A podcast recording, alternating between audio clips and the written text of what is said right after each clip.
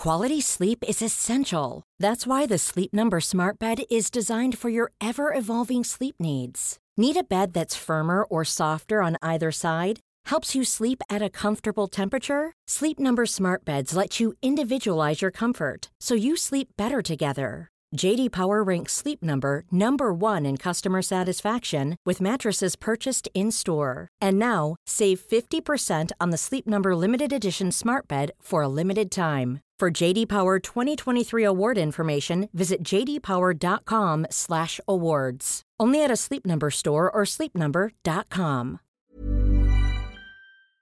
Dr. Alan Stern, director de la misión espacial New Horizons. Hola, soy Alan. No te pierdas mi entrevista en Coffee Break.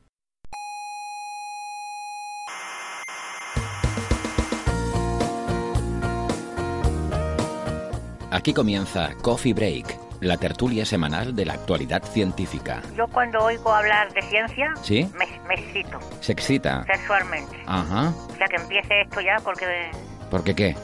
tengo ganas de pasar un buen ratico.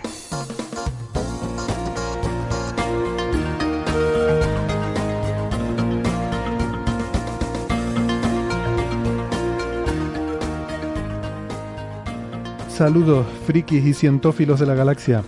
Sean todas bienvenidas a este primer programa del año, nuestra primera tertulia de, este año que comienza 2017. Y eh, para empezar bien el año, una buena noticia.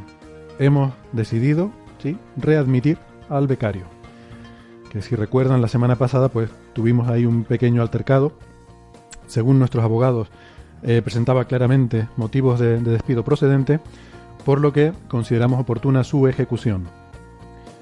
Eh, me refiero mm, del despido, eh, no de. Bueno, del becario también, la verdad.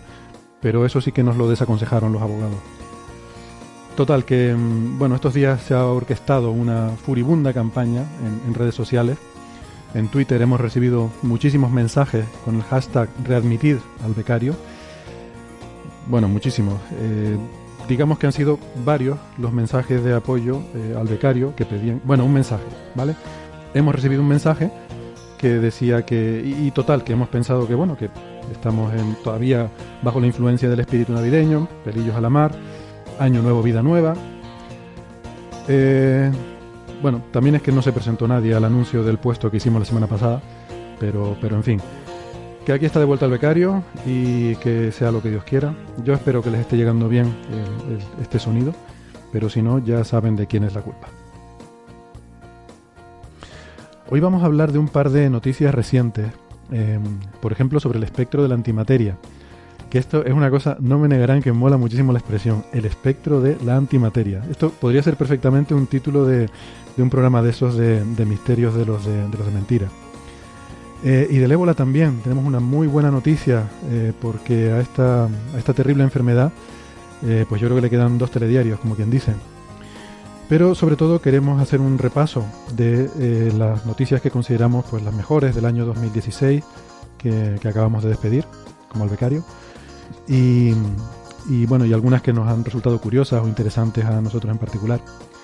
Es algo que habíamos eh, previsto para hacer la semana pasada, pero bueno, debido a los acontecimientos y la actualidad, pues eh, nos hicieron cambiar de línea y, hacer ese especial sobre, sobre Vera Rubin, que yo creo que quedó muy entrañable. Y para hablar de todos estos temas conmigo, eh, aquí pues tengo una- unas buenas amigas compartiendo el café. Eh, Naira Rodríguez Eugenio, doctora en, en Ciencias Físicas, investigadora del IAC. Hola Naira. Hola Héctor, ¿qué tal? Y también a Bernabé Cedrés, doctor en Ciencias Físicas y profesor de la Universidad Internacional de Valencia. Hola Bernabé. Hola Héctor, Eh, como digo siempre en estos casos, eh, eh, es un honor que me hayas invitado, un honor que no merezco y créanme que sé lo que digo cuando digo que no me lo merezco y quisiera hacer una contextualización de esto último, ya que estamos en vacaciones, eh, me has llamado para hacer esto y eh, vamos a ver, yo tengo alergia al polen y tampoco me la merezco. No lo entiendo. En fin, pues, pues nada, de- deja el café y te vas. Y- ah, no, ah, no, que a ti no te gusta el café. No, pues, me gusta el té y nunca lo pone. Sí, no es culpa mía. El becario, el becario. El, el becario. Eh, a ver si te enteras que Bernabé quiere té, ¿vale? Para la próxima vez. que mm, nada, no sé por dónde empezamos. Bueno, vamos a empezar por, yo creo que por la, por la buena noticia, ¿no? Que, que yo creo que, bueno, siempre solemos decir que las noticias de ciencia suelen ser casi siempre buenas noticias. Y, hoy yo estoy muy contento. Además, de hecho, esta podría ser perfectamente una de las grandes noticias de 2016, que es eh, bueno, la, la, primera prueba, los resultados de la primera prueba de una vacuna experimental contra el ébola y que ha, dado unos resultados increíblemente positivos. Eh, se han hecho las pruebas en, en Guinea, eh, Guinea Conakry, y, y, ha tenido una efectividad del 100%. Esto había una prueba relativamente pequeña, bueno, relativamente pequeña, 12.000 eh, individuos. ¿12.000? Eh, sí. pues. Bueno, el total... 5.000 y pico, creo. Pero... Sí, a 5.000 y pico se les dio la vacuna y a los otros 6.000 no. Eh, o sea, la población total era... Porque tienes que tener una muestra de comparación también. Sí, sí lo cual es muy, muy, muy duro si, si estás tratando de enfermedades mortales, ¿no? Sí. Hombre, pero una vez que vieron la efectividad al, al, las pocas semanas que empezaron a ver la efectividad, ya todos los grupos se les, se les dio la vacuna, ¿no? Hmm. Entonces, lo bueno es, es eso, ¿no? Que tenían que mantener unas cuantas semanas para, para comprobar los resultados, pero después, desde que empezaron a ver los primeros resultados y lo bueno que eran, se vacunó a todo el mundo, ¿no? A todos los que estaban en riesgo. Yo voy a echar aquí un jarro de agua fría, como suelo hacer siempre con todas las noticias. Eh, los resultados son muy, muy prometedores. Sin embargo, no se sabe todavía si esta vacuna eh, va a ser efectiva durante mucho tiempo y si va a ser efectiva para muchas cepas de, del ébola. Yo creo que es muy efectiva contra una de ellas, pero lo será contra las siguientes Sí. Hay, que tener en cuenta también los números. ¿eh? Bueno, perdona, termina. No, no, no, no, no ya terminé. Sí. bueno, sí, yo también tengo una, una, en fin, un comentario también en el sentido, igual que tú, de, de, tener prudencia, porque si bien es cierto que efectivamente hay 6.000 vacunados y 6.000, digamos, de muestra de control, eh, han, aparecido, han aparecido 23 casos en la muestra de control. O sea que realmente, aunque los 6.000 es un número grande, los 23 sigue siendo un número pequeño. O sea, la diferencia es que en el los vacunados ha habido cero casos y en los no vacunados ha habido 23 casos. Entonces, bueno, eh, evidentemente eso demuestra que hay una eficacia de la vacuna. Mm, bueno, cuánto de pues todavía requerirá pruebas más. Bueno, de, todas maneras, la manera en que se ha usado era cuántito se detectaba una persona infectada, se vacunaban a todas las. Se, llaman círculo, creo que. en anillo. En anillo, en círculo, en anillo, la misma cosa. no es verdad, en anillo. Se vacunaban a todas las personas que estaban en contacto con esa con la persona infectada y luego a los que conocían, eh, a ver, un segundo grupo de personas que conocían a los que conocían a la persona infectada. Así que, eh, pues a lo mejor eh, ese método y nos habla bien de, bueno, 23 infectados en el... Vamos a ver si me explico. no hay más infectados porque eso ha funcionado muy bien. Eh, mientras que el grupo de control, pues sí, hay 23 que se han, que se han infectado, pero no, eh, vamos a ver, no dejaron llegar la cosa hasta el final, sino cuando vieron que aquello funcionaba bien en las otras personas, pues empezaron a vacunar por el otro lado también, que es lo que yo entendí en la noticia. Ya, sí, el, montaje experimental también es bastante innovador, ¿no? Esta forma de anillos. Em, de hecho, esto nos lo comentaba también eh, José Ra en uno de los programas que estuvimos, precisamente hablando de esto, eh, cuando, cuando se empezó a, a probar esta vacuna eh, y bueno, pues ahora la noticia es que hay resultados, ¿no? Y esto salió, bueno, la nota de la Organización Mundial de la Salud salió el 23 de diciembre, creo. Así que bien, muy a tiempo para las fechas navideñas. Sí, sí, sí. Hombre, eh, también es verdad que una vez que se detecta que alguien está infectado, se le aísla, ¿no? Mm. Entonces... Eh, Eso es lo que yo quería decir, no sabía Exacto, de esos, esos 23 infectados, en el momento en que se detecta que muestran síntomas, entonces se les aísla y está claro que la población eh, tiene un riesgo menor, ¿no? Y como solo mm, pueden infectar a otras personas en el momento en que muestran síntomas, aunque estuvieran infectados previamente, eh, ese aislamiento rápido también contribuye a que no se, se propague la, la enfermedad. Y el tema que comentaban antes de que pueden surgir otras cepas, que ya se sabe que ha habido diferentes cepas, ¿no? Eh, si esta vacuna podría ser efectiva o no creo que, la vacuna se creó a partir de un virus de la gripe en el que la parte exterior se le ponían proteínas del ébola. Entonces, si surgen nuevas cepas, no, la verdad que aquí estoy haciendo especulación, mm.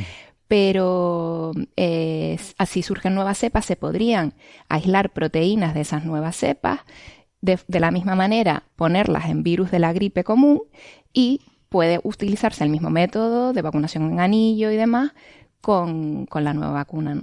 Si será igual de eficaz o no, eso ya habrá que verlo. Esperemos que no tengamos que, que verlo muy próximamente, ¿no? Pero...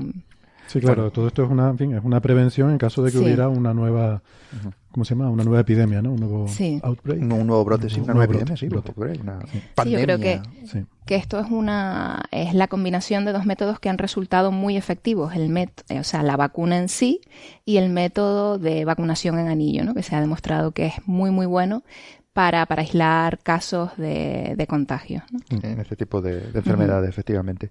Y una pullita para Joserra. Eh, esto ha salido adelante gracias sobre todo a la patro, ¡ah! patrocinio de la eh, Agencia Pública de Salud de Canadá. Luego ha habido más cosas metidas, incluyendo la, la terrible empresa Merck, pero pero en principio... la vacuna fue originariamente desarrollada por la, sí, la agencia... la Sanidad Pública la Sanidad Pública Canadiense. Sí. Efectivamente. El que se suele quejar tanto de las cosas públicas, siendo él un funcionario, pues bueno, ahí va. José Ra, te echamos de menos. Eh, la, Agencia Pública de, Salud de Canadá y luego fue el, o sea, el medicamento fue fabricado por la farmacéutica Merck eh, en colaboración con New Link Genetics Corporation, que me encanta el nombre, es una mucha película de ciencia ficción. Em, pero luego lo que es las pruebas en sí han requerido una coordinación internacional muy importante, esto es lo que no debemos olvidar. Ha habido un gran esfuerzo internacional, probablemente porque el, el, ébola causó este pánico generalizado en todo el mundo, que si no a lo mejor no hubiera habido este esfuerzo internacional. Bien, pero... Pero aquí estuvo metido la Organización Mundial de la Salud, el Ministerio de Salud de, Guinea, Médicos Sin Fronteras, hay que hmm. resaltarlo también, jugó un papel importante, y el Instituto de Salud Pública de Noruega, que también ha sido otro de los protagonistas importantes en el, en, eh, o sea, en, el desarrollo de las pruebas clínicas, ¿no? Sí, hace poquito tuvimos de visitante a uno de los médicos que participó, que participó en, en, en esta vacunación y nos contaba, bueno, nos contó varias de las incidencias que tuvieron para poder llegar hasta los pueblitos donde estaban los infectados y después, claro que eh, donde había un infectado, a esa familia tenían que aislarla, eh, le ponían una especie de cuerdita roja alrededor de la casa, no podían salir en los 21 días que duraba el experimento, no podían entrar en contacto con otras personas que no habían entrado en, contacto previamente y bueno, nos contó que era bastante, bastante complicado hacer esta vacunación, pero mira, gracias al esfuerzo que, realizaron tenemos esta buena noticia, ¿no? Así que nada, mi enhorabuena a todos ellos y, que mm. sigan así. Bueno, y yo de nuevo otro jarro de agua fría. Eh, está muy bien, es fantástico que se haya hecho la vacuna para esta terrible, terrible enfermedad que ha costado tantas vidas. Sin embargo, el ébola no es la enfermedad más más fastidiosa de África, no es la enfermedad más que más muertos causa. Sigue habiendo una gran cantidad de enfermedades que no tienen la mediaticidad que tiene eh, el ébola, porque el ébola podía saltar a donde estamos nosotros, podría saltar a donde está el primer mundo, y por eso se han tomado cartas en el asunto. Mientras tanto, la gente se sigue muriendo en África por diferentes tipos de fiebre amarilla, de la, malaria, principalmente. Es el mayor, o sea, la, enfermedad que más víctimas causa en el mundo es la malaria. Exactamente, pero la malaria no va a salir de África mientras no cambie el clima. Cuando cambie el clima, José Ra, cuando cambie el clima y que va a cambiar y va a ser más calor, porque lo dice todo, los datos, eh, entonces y los mosquitos de la malaria empiezan a extenderse de nuevo por toda Europa y por por Norteamérica y las zonas de Sudamérica templadas, pues entonces nos vamos a acordar todos de esto. Bueno, vale, perdón. Eh, bueno, y yo para poner eh, la parte positiva, que también en estos días ha salido, eh, bueno, fue una noticia de 2016, ahora ya no me acuerdo, un estudio también que conseguían matar los huevos de mosquito. Mm. Esto también fue, creo que una de las noticias importantes de 2016, ¿no? Para el Zika, para para los huevos del mosquito que del Zika, ¿no? Entonces, pues sí, eh, creo que se siguen, aunque sea a pequeña escala, pero se siguen haciendo esfuerzos también en este sentido. Sí, sí, por supuesto, pero no al nivel que se deberían hacer. No, claro, eso sí, eso es cierto. No, sí, ha habido avances importantes también contra la malaria y Y yo creo que gran parte de la malaria también eh, tiene que ver, o sea, no solo con la problemática de los mosquitos y la transmisión de la enfermedad, sino también con la falta de recursos, ¿no? Porque, eh, bueno, es sobre todo es una enfermedad de zonas muy deprimidas y de zonas muy pobres también. Em, pero, pero bueno, es cierto que no tenemos todavía una vacuna 100% eficaz. Hay por ahí algunos, algunos esfuerzos interesantes. La vacuna de patarroyo, que fue muy mediática también, tiene una cierta efectividad, no tanta como en principio parecía, pero bueno, parece que en Sudamérica, eh, curiosamente, eh, funciona mm, razonablemente bien. En África no tanto. Pero, pero bueno, hay esfuerzos en ese sentido. mosquiteras, una si realmente se hiciera un, un, esfuerzo importante en el sentido de suministrar mosquiteras en las regiones, los focos más importantes de propagación de la malaria, pues eso podría ser también eh, una medida eficaz contra la enfermedad. O sea, no todos son vacunas y medicamentos, hay, hay otras formas. Y sobre todo también esto que decías tú, Naira, de atacar al propio mosquito, ¿no? Que es el que... Eh, hay también em, iniciativas para... Eh, a ver si recuerdo cómo era, lo comentamos aquí también alguna vez. Sí, matar a todos los mosquitos. Bueno, esterilizar básicamente, ¿no? Eh, cambiar el sexo de los mosquitos de forma que, bueno, creo, exacto, creo, que era esto mismo, ¿no? O sea, que podía fumigar las zonas donde, donde hay presencia de estos huevos mosquitos de forma que, pues, eh, la descendencia fueran todo hembras o algo así, con lo cual no podría, eh, en la siguiente generación no podría reproducirse y sería una forma de acabar con poblaciones importantes de mosquitos. La verdad es que no recuerdo los detalles, igual me estoy equivocando en algo seguramente. Así que pido disculpas por adelantado. Pero, eh, pero sí que efectivamente hay, hay esfuerzos importantes y hemos visto algunos este año también para acabar con algunas de estas enfermedades. Y eh, siempre he mencionado, ¿no? El, a mí me gusta mucho en particular la iniciativa de, de la Fundación de Bill y Melinda Gates, que han ido a luchar contra la malaria, pero sobre todo me gusta porque la mentalidad racional que aplicó eh, esta fundación, bueno, que aplicaron los Gates, a la hora de plantearse si vamos a ver, tenemos toda esta cantidad indecente de dinero y queremos utilizarla para hacer el bien. Vale. ¿Qué es lo que hacemos? Mm, yo supongo que tendría un montón de proyectos sobre la mesa, es decir, vamos a ver en qué vamos a invertir este dinero.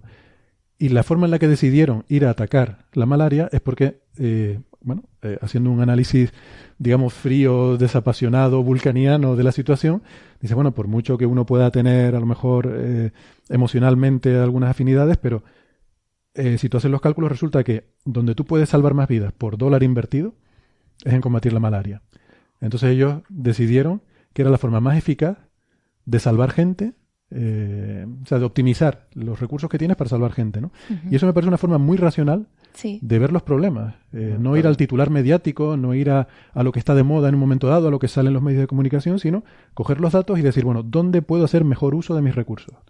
Pues la verdad yo pienso, pienso que eso está muy bien por parte de los gays, pero si yo tuviese esa cantidad escandalosa de dinero que tienen ellos, yo lo que acabaría siendo sería como Hans Scorpio y creando un imperio del mal, obviamente. O sea, vamos a ver qué sentido tiene tener esa cantidad de dinero y no... Pero como digo, como Hans Scorpio, o sea, tratando bien a mis empleados y no teniendo los problemas que tiene Héctor con el becario, ¿eh? Podríamos discutir si eso no lo han hecho ya y ahora es la siguiente fase de... También. Después del imperio del mal, el imperio del bien, ¿no? Antes de... A ver, vamos a ver. El, bien está sobrevalorado. Está sobrevalorado. Hay, hay, una cosa que está clara de, ver las películas de ciencia ficción y es que desde luego la estética de los malos siempre es infinitamente superior. algo, algo hay que de alguna forma es estéticamente más atractivo siempre el mal, ¿no? no, les ponen colores así tan llamativos, verdes, rojos y azules, ¿no? Mm. Siempre son negros, que quedan mucho mejor. Siempre se ha sabido que el negro queda muchísimo mejor. Totalmente. Bueno, ya comentábamos nosotros en alguna ocasión. históricamente los uniformes de los soldados nazis, ¿dónde va a parar? Eran mucho más elegantes. Hombre, los había diseñado un diseñador famoso. ¿Era Hugo Boss, quizás? Pero bueno, pues a lo mejor estoy levantando aquí un falso testimonio, pero yo creo, creo que era que era Hugo Boss el que el que había diseñado esos uniformes. Eh, hombre, los pantalones a mí no me gustaban mucho. O las chupas de cuero estaban muy bien, pero los pantalones, pantalones así como de montar a caballo, pues no me gustaban. se, nota, se, nota, estamos todavía resacados. se nota mucho.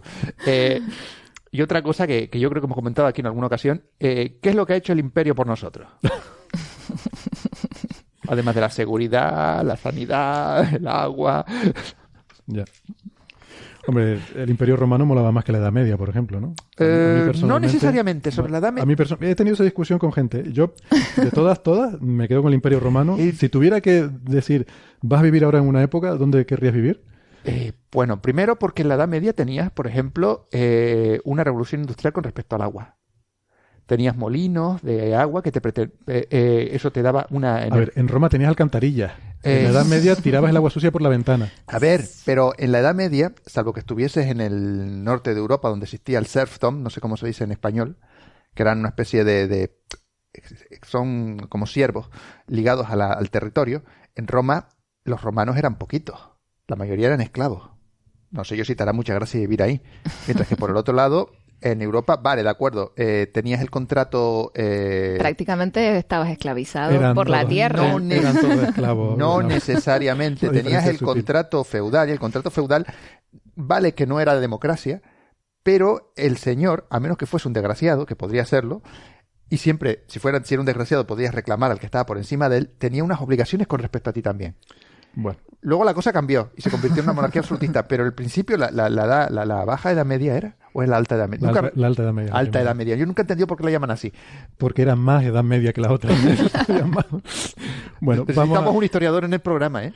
No. ¿Cómo que no? Ne- necesitamos, necesitamos ceñirnos a los temas. Ah, tratar. Ah, Pero esto es muy interesante. Muchísimo. Eh, luego seguimos. Vamos a ver eh, lo del espectro de la antimateria, Ah, vale. que realmente es un poco exagerar porque se ha medido una línea. ¿vale? Pero esto está muy bien. El experimento alfa eh, del SER ha medido una línea espectral del átomo de antihidrógeno. ¿Qué opinión les merece? Yo, a mí me, me- me parece flipante. Primero es un- una proeza técnica increíble. Y voy a explicar por qué. Primero, si tú tienes un antiprotón, eso lo puedes mantener quietito con un campo magnético. Por final de cuentas, un antiprotón tiene carga negativa. Campo eléctrico, campo magnético, ahí lo puedes tener quieto. Si tú tienes un positrón, que de esos hay muchos, los cazafantasmas tenían un colisionador a positrones, recuerdo. Los cerebros de los robots de Asimov eran positrónicos. Ah, por, eso, por eso no hay robots hoy en día. Eran, Oye, eran espera, va- peli- vamos, vamos a introducir el, te- el tema porque quizás nos estamos Ah, vale, adelantando un poco. perdón. Pero Sí, sí, corta, Bernabé. no, eh, no, ahora te dejo seguir, pero simplemente quería decir, por si, si alguien a lo mejor no está muy al día con lo de la antimateria, que, que, bueno, que es, son eh, eh, la antimateria está formada por partículas que son el simétrico completo de las partículas de materia ordinaria que, conocemos, ¿no? Entonces, igual que hay protones, pues hay un antiprotón que tiene todas las propiedades opuestas a las del protón. Entonces, si el protón tiene carga positiva, el antiprotón tiene carga negativa. Y la antimateria es tan difícil de conseguir porque tiene la desagradable costumbre de aniquilarse con la materia. En cuanto una partícula antimateria se encuentra con su partícula correspondiente de materia, pues eh, se, se, aniquilan y, dan lugar a energía, se convierten en energía, por la fórmula de igual a mc cuadrado, mm, dan lugar a una cantidad de energía. Entonces, es muy difícil producir antimateria y es muy difícil mantenerla porque enseguida se, se, se aniquila con algo. Y ahora, por favor, continúa. Bueno, y, hay- Bernabé. y quizás lo único, también decir que en el universo hay muchísima más materia que antimateria. Entonces, aunque una partícula de una antipartícula se encuentre con su partícula y desaparezcan las dos, como hay muchísima más materia que antimateria, siempre va a haber muchísima más materia que antimateria. ¿no? Eso también es otra cosa que, que falta por explicar, porque hay mucha más materia que antimateria en el universo. Pero eso ya es para otro tema. Ese es uno de los misterios de verdad, ¿no? Sí, Porque sí. hay mucha más materia que antimateria. en el es una universo. cosa cosmológica donde falla Sí. el modelo estándar. Yo Bueno, tengo, yo tengo alguna, yo es que no, no tengo eso tan claro, pero bueno, lo, lo discutimos luego. Vamos a seguir con esto Eso antídoto. Pues como estaba diciendo, que digo que es una proeza tecnológica antes de que me interrumpieran a explicarlo. Perdona esto. Te digo, estamos todavía todos de resaca.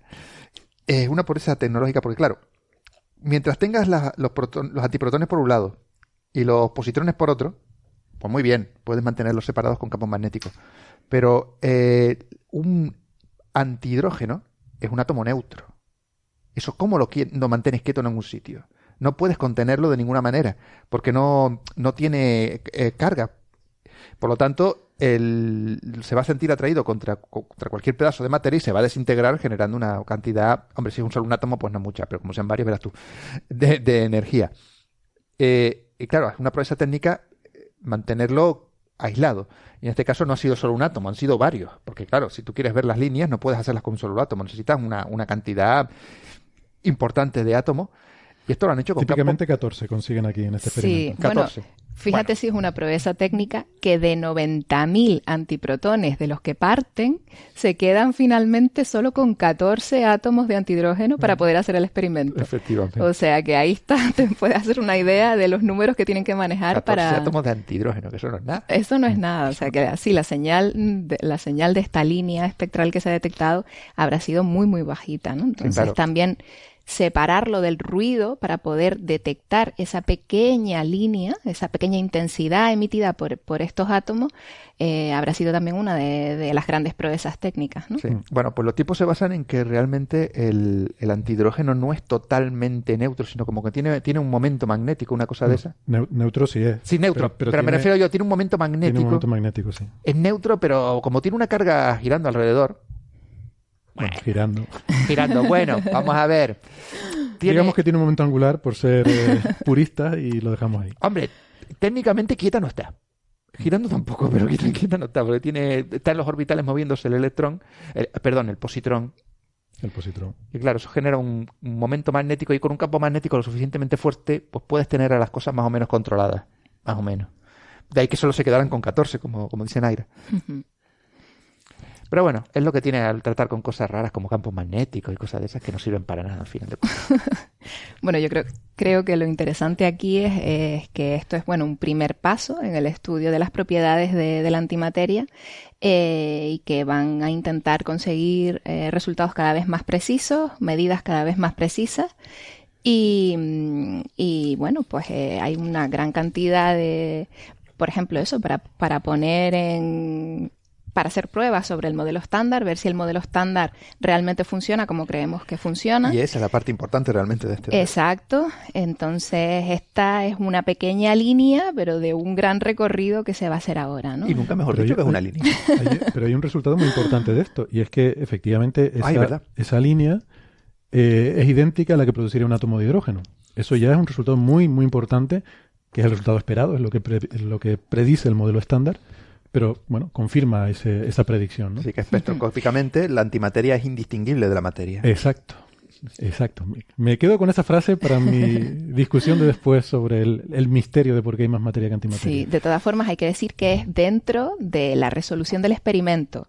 O sea que quieren llegar a una resolución mejor para ver si, si hay pequeñas diferencias o no. O sea, al nivel de este experimento no hay diferencias, uh -huh. pero todavía no podemos descartar que hay alguna diferencia, ¿no? Claro. Hay que conseguir mejor, o sea, se pueden eh, poner más cotas, precisión. Uh -huh. Se pueden poner cotas. O sea, de lo que estamos hablando es, si la carga del antiprotón no fuera exactamente igual que la del protón, si la carga del positrón no fuera exactamente igual que la del electrón, igual pero de signo contrario, si hubiera alguna asimetría en las propiedades de uno y otro, entonces el antihidrógeno no sería exactamente el simétrico del hidrógeno, y entonces esta línea, esta línea eh, de emisión, esta luz que, que, emiten, podría ser un poco diferente de la que produce el hidrógeno. ¿no? Y por cierto, es curioso porque es una, es una línea interesante que en astrofísica la conocemos mucho. Es una línea de, o una de las componentes de la línea Lyman alfa entre el estado fundamental del hidrógeno y el, y el siguiente estado excitado. Sí, ¿no? Muy importante en la astronomía actual porque por los Lyman Alpha Break, estos famosos, que son galaxias que están a una gran distancia, que, que emiten mucha luz, y se mide precisamente esta línea, el Lyman Alpha. Y el bosque del el bosque Lyman Alpha, ¿no? Sí, sí. También en cosmología es muy importante. Sí, sí, la está la, absorción. a las afueras de, del Sí, bosque negro. El, este el bosque de la bruja Blair. ¿no? Em, es una. Entonces, es un resultado que yo creo que tiene dos vertientes, ¿no? Por una parte, el, el reto experimental, el que hablaba Bernabé, que técnicamente es un logro muy, muy difícil, y también el, el resultado mm, de que decir, bueno, pues por lo menos, como dices tú, Naira, por lo que este experimento nos permite ver, es eh, todo análogo al caso de la materia, ¿no? Con lo cual se confirma en esa parte el modelo estándar. El modelo Ah. estándar tiene algunas grietas, de todas formas, que ya hemos visto. Por ejemplo, predice que el, el- el neutrino no tiene masa y sin embargo sí sabemos que tiene una pequeña masa. No sabemos cuánta, pero la tenemos acotada. Tiene que ser pequeñita. Y eso es una cosa que el- en la que el modelo estándar, digamos, se equivoca, ¿no? Y luego hay alguna cosilla más, esa asimetría entre materia y antimateria, porque hay más materia que antimateria en el universo. No, si el modelo estándar está muy bien, lo que pasa es que hay que ajustarlo. Hay seguramente, ¿qué es lo que nos está diciendo? Que no podamos juntar la cuántica con la gravedad, o la gravedad cuántica que se dice famosa. Eh, probablemente lo que nos está diciendo es que hay alguna cosa por ahí que todavía desconocemos, que hay un modelo superior que engloba todo y que explicaría estas diferencias. Que fue lo que pasó, por ejemplo, con la relatividad en su momento. Sí.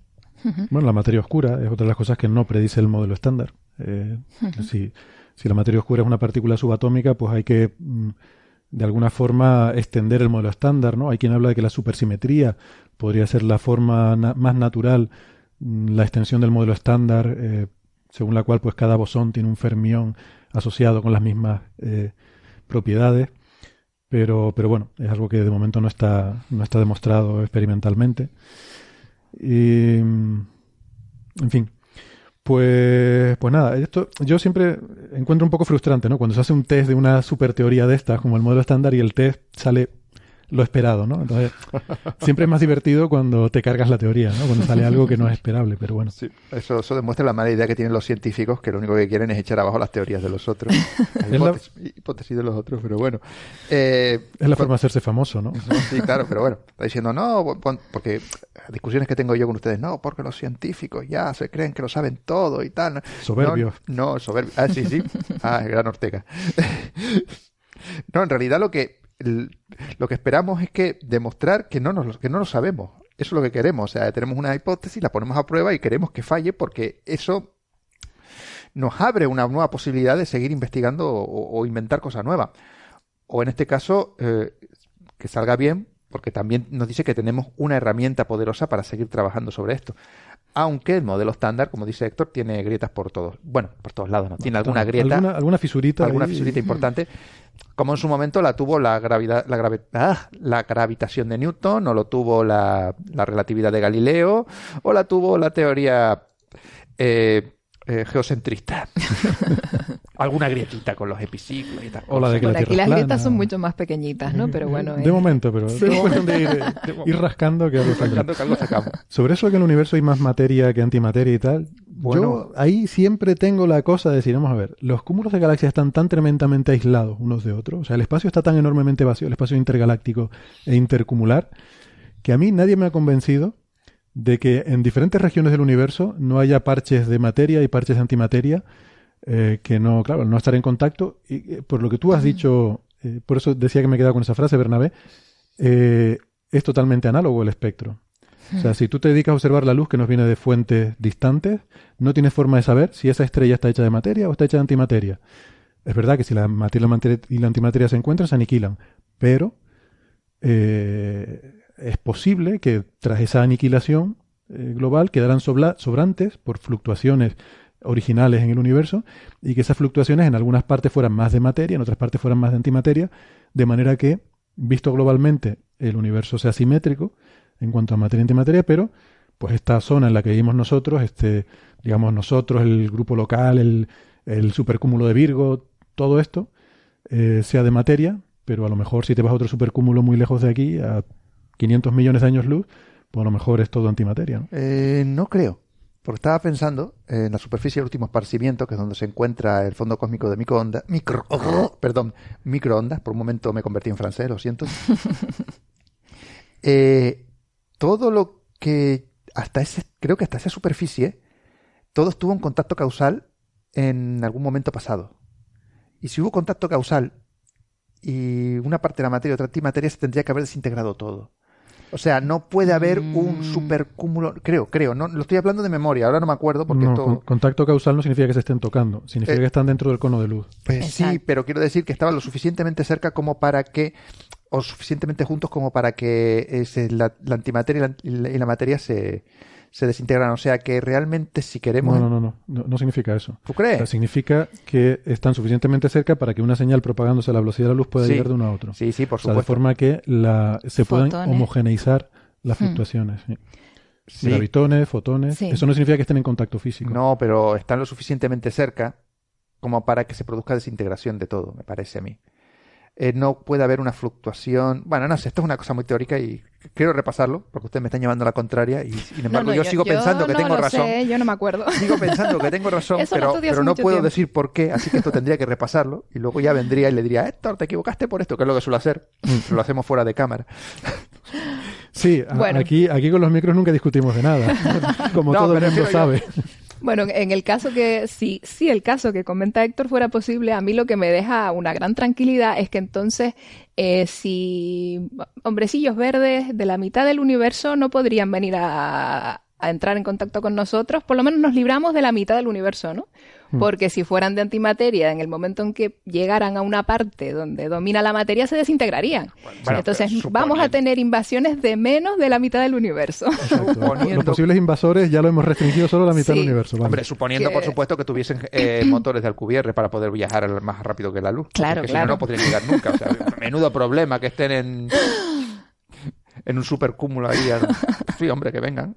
de todas formas, por, aclarar, cuando. O sea, yo no me refiero a la mitad del universo, a, una mitad. Em, no, no, eh, distinguida de otra, no, no, pero está claro que por, por grumo, por, grumo, sí. Bueno, y aquí ya termina esta parte tan interesante de la nave del misterio.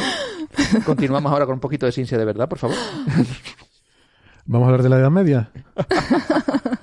Oye, que mola, ¿eh? A ver, venga, ¿Qué noticias son las que más nos han gustado de 2016 o más nos han llamado la atención o más curiosas nos han parecido o más... Bueno, pues una que yo creo que debería darle el premio Nobel a Albert Einstein. Ah, no, que está muerto. Hmm. ha sido la medición por primera vez de las ondas gravitacionales, el experimento de LIGO o LIGO, o como se diga en... que realmente detectó... Tiene dos detecciones ya, o sea, la primera fue el 11 de febrero del 2016. No fue el anuncio. ¿Eh? Eso fue cuando se anunció. sí, las habían detectado en el 2015. Mm. Pero se y luego otra el 16 de junio de 2016, la segunda detección, que es algo muy, muy importante porque esto, las ondas gravitacionales, es algo que surge de manera natural de las ecuaciones de campo de Einstein.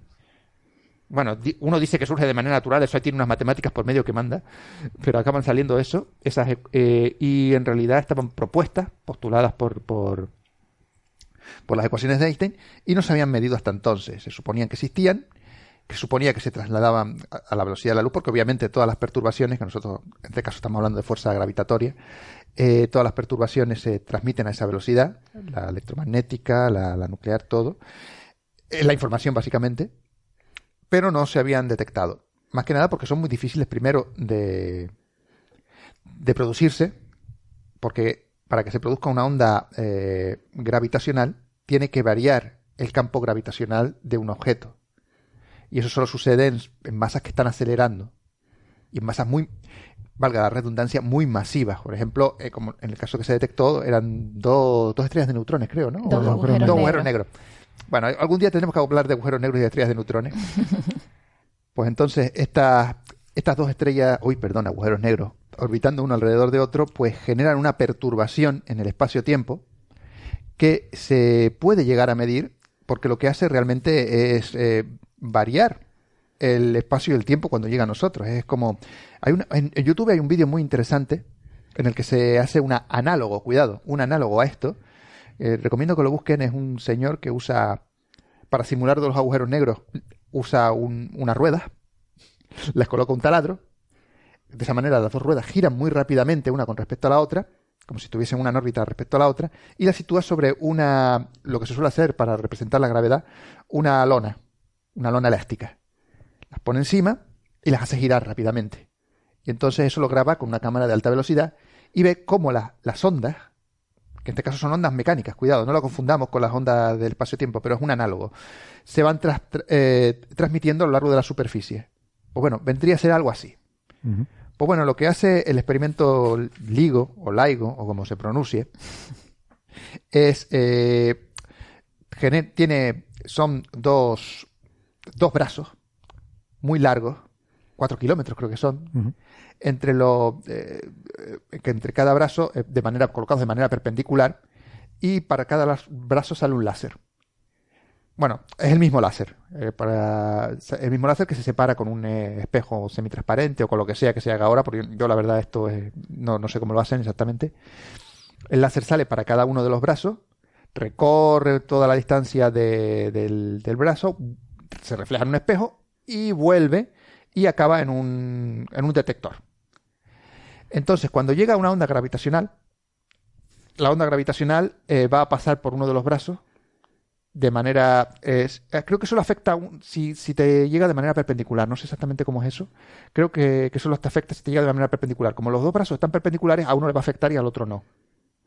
Es la proyección. La proyección. de la onda sobre el brazo lo que te... Exactamente, la proyección. Las ondas a mí, la verdad, que hace tantos años que las estudié. me acuerdo. Y eso va a variar el espacio-tiempo eh, del camino de ese láser. Va a ser que sea distinta el, camino que recorre un láser con respecto al que recorre por el otro brazo. Por lo tanto, cuando eh, el detector detecte el, láser, verá que hay una, un patrón de difracción que no se corresponde a que, a que el camino óptico de ambos láseres sea el mismo, que es lo que debería ser. Creo que es así más o menos. Si me estoy equivocando en algún sitio, los comentarios ya lo dirán. Pero no, sí es eso. O sea, se hacen interferir los dos los dos láser y... El, bueno, los dos láseres, es el mismo láser. Es el mismo, claro, por eso, por eso interfiere. Y entonces... Yo creo que lo bonito de esto es pensar que, o sea, lo que tú has dicho, ¿no? Que eh, hay una fluctuación del espacio-tiempo. Eso quiere decir que la distancia varía. Cuando pasa la onda, esos cuatro kilómetros del brazo van a variar. Van a, esa distancia va a oscilar una cantidad pequeñísima, pero esa distancia va a variar cuando pasa la onda. Y de hecho es que varía también el tiempo. O sea, si tú pusieras un reloj en la punta del brazo, ese reloj va a cambiar su velocidad con respecto a un reloj que esté en el centro ligerísimamente, ¿no? Y claro, son efectos tan pequeños que es dificilísimo de medir. Por eso tienes que poner un brazo ahí de cuatro kilómetros para que toda esa distancia entre que va y vuelve acumula suficiente retraso para que luego cuando interfiera con el otro lo hace de una forma un poquito diferente, ¿no? Efectivamente, creo que era muy, muy pequeño la, la, la, medición. A mí justo una cosa que me sorprendió de este experimento también es el, el gran reto tecnológico que supone, porque es capaz de detectar esas pequeñas variaciones una diez milésima parte del diámetro de un protón.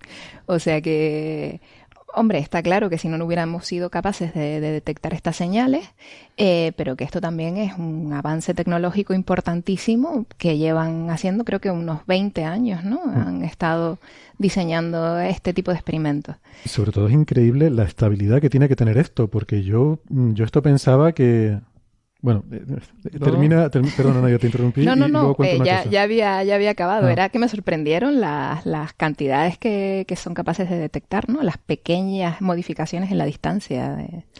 Pues es que debo confesar que hay un episodio, el episodio 39, mucho antes de que se anunciara todo esto, en el que hablamos sobre las ondas gravitacionales.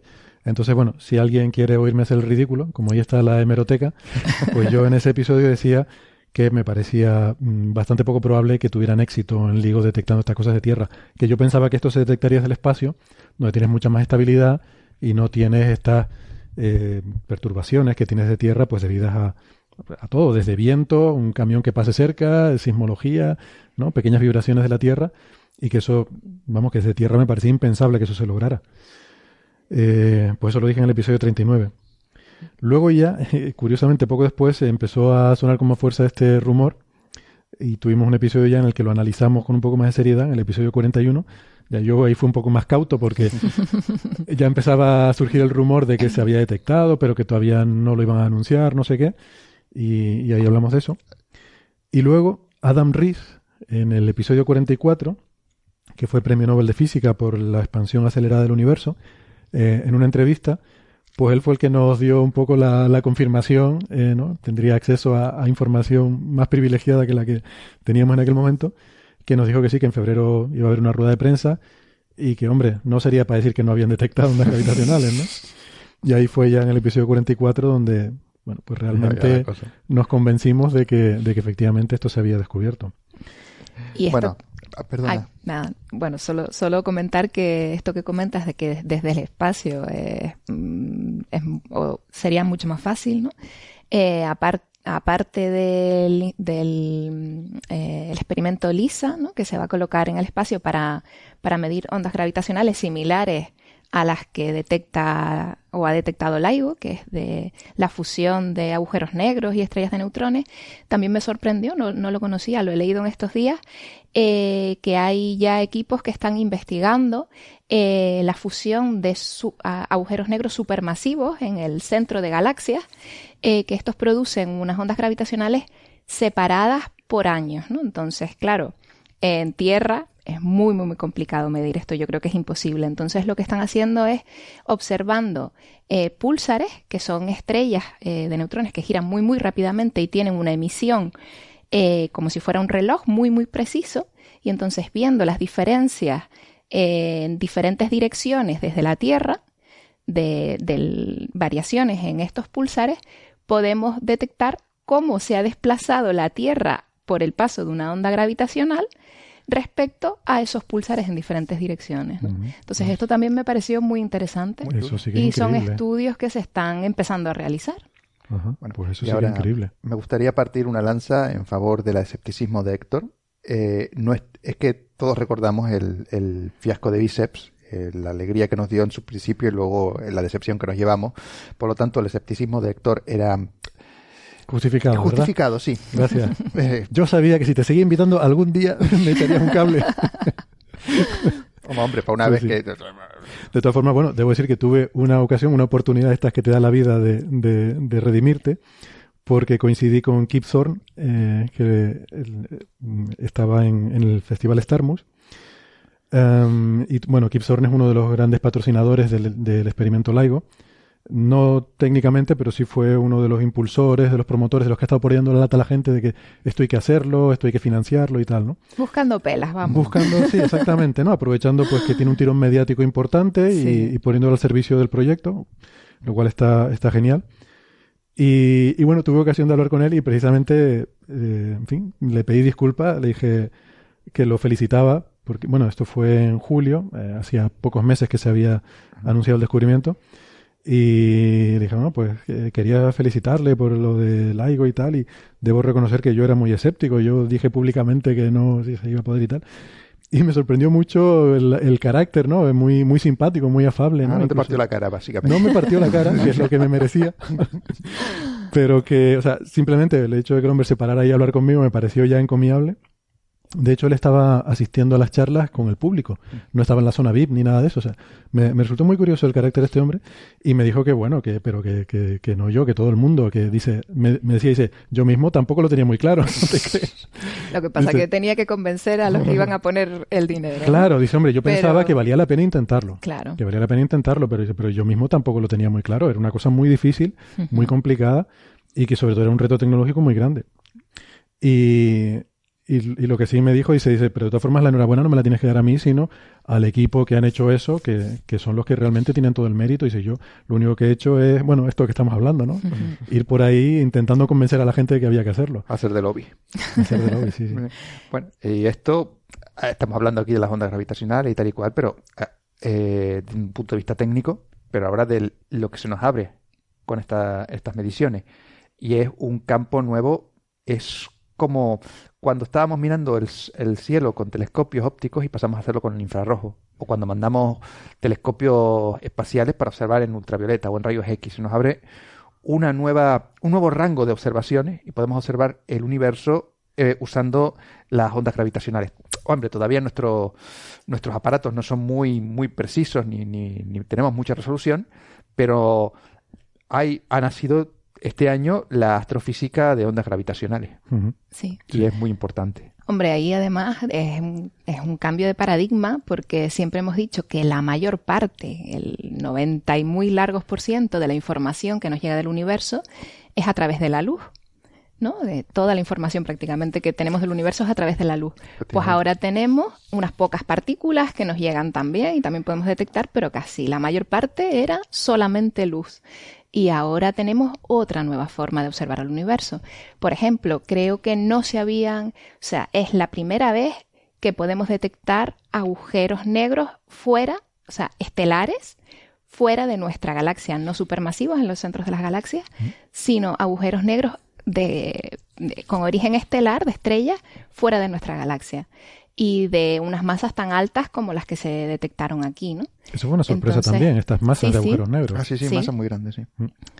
Entonces, pues sí, sí, eh, este, nuevo campo abre mm, ventanas para nuevos estudios en astrofísica en muy diferentes aspectos, ¿no? Mm.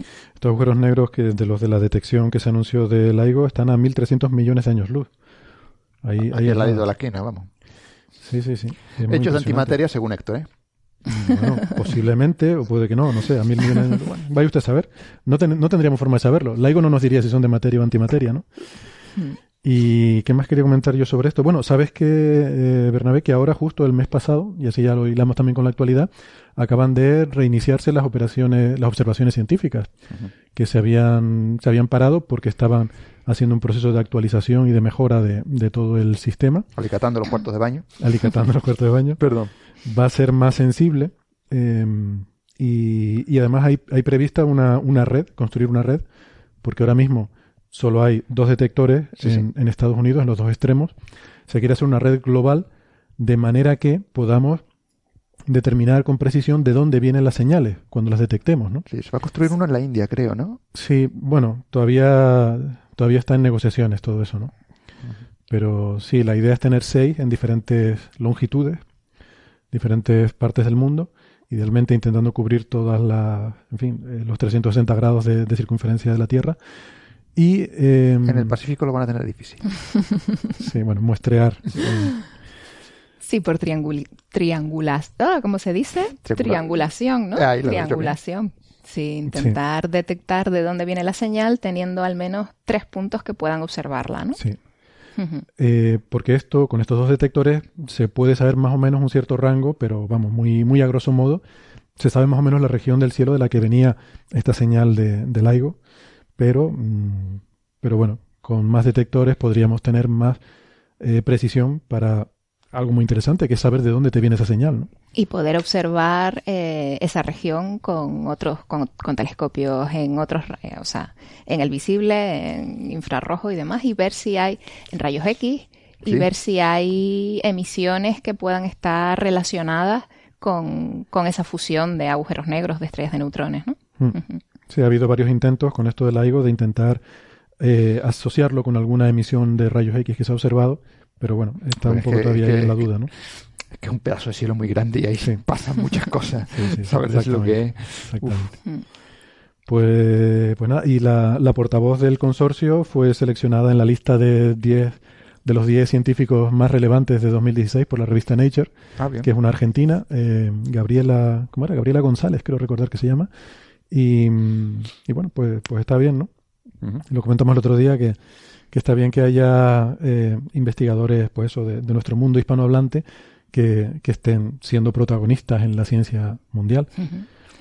Y podemos hilarlo con otro de los grandes protagonistas, otro de los que están en esa lista de los 10 investigadores, eh, que es también hispanohablante y que tiene que ver con la noticia que creo que a ti, Naira, te había gustado más. Eh, sí, bueno, hombre, está claro que la noticia del año es la de las ondas gravitacionales, no hay duda, pero esta me pareció también muy interesante y no solo es hispanohablante, sino creo que es español, ¿no? Guillem Anglada Escudé, que es el que lideró el estudio, que descubrió un planeta eh, orbitando alrededor de la estrella más cercana al Sol, que es Próxima Centauri.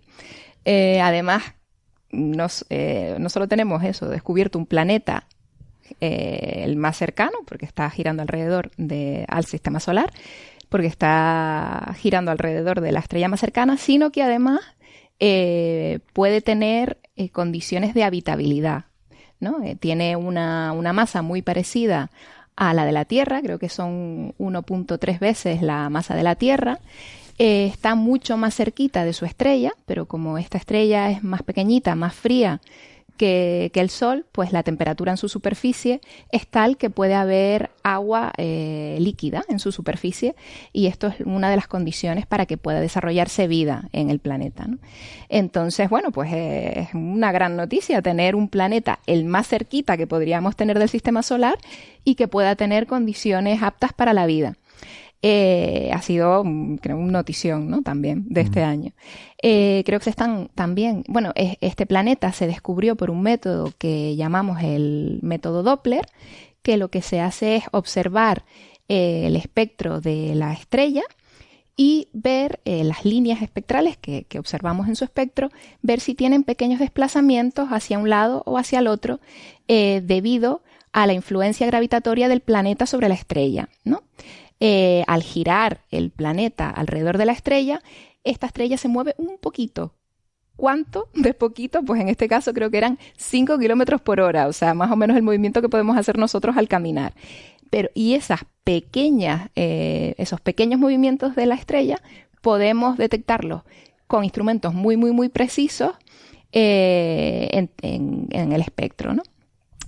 Y se, se, descubrió así y creo que después, posteriormente, se están haciendo, eh, eh, se están haciendo observaciones para ver si este planeta además tiene tránsitos por delante de la estrella. Esto significa que el planeta se pone entre la estrella y nosotros y entonces podemos ver una pequeña disminución en el brillo de la estrella y esto nos, nos daría información sobre el radio de ese planeta. Como ya sabemos la masa, podríamos determinar su densidad y también podríamos investigar su atmósfera por los rayos de la estrella que pasan a través de la atmósfera del planeta, si la tuviera, nos dan información de la composición química de esa atmósfera. Lo malo es que hasta el momento creo que no se ha visto ningún tránsito de este planeta por, por delante de Próxima Centauri, ¿no? Pero se siguen haciendo observaciones para ver si se detecta. Para que haya tránsitos tiene que darse justo la situación, la coincidencia de que el plano en el que orbita el planeta sea tal que visto desde la Tierra cruce por delante, ¿no? Exacto. La probabilidad creo que es muy pequeñita, un 5% o algo así. Es muy poco probable que pase eso, pero bueno. Pero ya es impresionante que se detecte con, o sea, casi todos los exoplanetas de los que hemos estado hablando, que se han detectado, sobre todo con la misión Kepler, con Corot y con otras misiones espaciales, incluso observaciones de Tierra, se detectan mediante los tránsitos, porque es lo más sencillo. Tú te pones a mirar, haces imagen, de un campo muy grande y te pones a mirar a ver si en algún momento las estrellas cambian de brillo y eso eh, lo hace con el patrón característico de un planeta. Pero esto es que, claro, es muy impresionante porque se ha detectado con este otro método que dices, Naira, que es a través del espectro y de ver cómo el tirón gravitatorio del planeta sobre la estrella, cómo perturba a la estrella, ¿no? Que claro, que un planeta como la Tierra perturbe su estrella, pues tiene su, tiene su aquello. Es verdad que es una estrella más pequeña. Y el planeta es un poquito más grande. Y el planeta un poquito más grande, ¿no? Sí, pero Por eso estas estrellas son ahora el, candidato más, más eh, atractivo para la gente que busca planetas. Estas estrellas enanas rojas porque son más pequeñas, con lo cual el cociente de brillo entre estrella y planeta es, es menor. El planeta tiene que estar más cerca de la estrella, con lo cual también los efectos son más eh, fáciles de observar. Bueno, hay que aclarar, en el cociente de brillo el planeta no emite no emite, lo que pasa que refleja la luz de su estrella, ¿no? Entonces, exactamente. Sí. O sea, para todas estas técnicas, pues viene mejor que el planeta esté cerca de la estrella, mm, tiene periodos más cortos, con lo cual se repite más a menudo su, su paso. Todo eso está bien, ¿no? Esto fue observado con el, el espectrógrafo HARPS, que es un espectrógrafo muy particular porque es muy, muy estable, está hecho específicamente para. Y muy preciso. Muy preciso. En, en, el Observatorio de la Silla de Chile, del, del Observatorio Sur Europeo. Obviamente, es estable si está en la silla. Hoy está asombrado. Siento mucho, perdón. fin de año fue, fin de año fue mortal. Fue, mortal. Eh, ¿Te acordaste de lo del segundo extra de 2016? Claro, 2016 duró un segundo más que. Ah, sí, por supuesto. Eso fue lo que me mató. Yo estaba preocupado con eso. Una uva más que cayó, ¿no? Y esa ya. Entre eso y Eloisa, pues estoy que vamos. Yo estaba con lo de las campanadas que, que no sabía si, si era con el segundo o no el segundo o, qué. Eh, no, Bernabé, no voy a entrar en eso. No, no, no, no te preocupes, no pensaba seguir por ahí. Nuestro, nuestro colega, como dice Naira Guillem uh, Anglada Escudé, que efectivamente es español, eh, pero hay que decir, a mí me gusta siempre puntualizar estas cosas, no trabaja en España, es un investigador de la Universidad Queen Mary de Londres. Sí. Porque, bueno, estas cosas hay que decirlas, ¿no? Hay, eh, bueno, quien le paga quien le financia su investigación, quien, quien el, país que lo acoge para que haga estas cosas tan interesantes es el Reino Unido. Entonces, eh, la banderita está bien, pero, pero aquí, en fin, eh, el mérito del Reino Unido que ha, sabido incorporar a este investigador brillante, ¿no? que yo no sé, no conozco su situación personal, no sé si, si estaría más a gusto o no trabajando en España, pero hay muchos casos de colegas que, que están por ahí en otros países, ¿no? Porque encuentran más facilidades o directamente les ofrecen la posibilidad de dedicarse a investigar. ¿Qué me vas a contar? Eh, donde en España no pueden. Bueno, es una, son cosas de la vida. Bueno, comentar quizá también que aquí en el, en el Observatorio del Roque de los Muchachos tenemos en el, en el telescopio Galileo eh, hay un instrumento muy similar bueno, prácticamente es el, gemelo que se llama HARPS Norte y que hace el mismo tipo de estudios, pero desde el hemisferio norte, ¿no? Hace también detección y caracterización de, exoplanetas eh, por el método Doppler, ¿no? Ah, por desgracia, Próxima Centauri está en el hemisferio sur. Eh, este nos lo perdemos, pero hay otras muchas estrellas cerquita. Mm, eh, bueno, Próxima Centauri es la más cercana hasta unos aproximadamente cuatro años luz del sistema solar, pero hay otras que están ahí también en el rango de unos 10 hasta 20 años luz y, podemos observarlas desde el hemisferio norte, ¿no? Muy bien. Hay también, por cierto, nuestros colegas del CSI que están trabajando en un instrumento que va a ser muy interesante, que es Cármenes, para este ah, tipo, precisamente para este tipo de estrellas enanas rojas.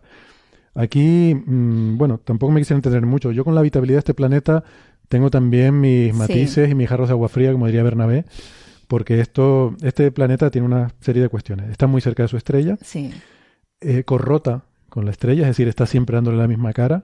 Le pasa como a la Luna con la Tierra, ¿no? que cuando son objetos mucho más pequeños que eh, respecto al que orbitan y están muy cerca, se acoplan el movimiento de traslación y rotación y siempre le enseñan al objeto grande la misma cara, ¿no? Es lo que pasa a la, Luna con, la Tierra. Vamos allí donde es de día, siempre de día, donde es de noche, siempre de noche. Una zona habitable estaría en, un anillo alrededor del planeta. Pero sobre todo lo que más me da grima de esto es que eh, son estrellas muy activas, las enanas rojas, tienen muchísima actividad violenta.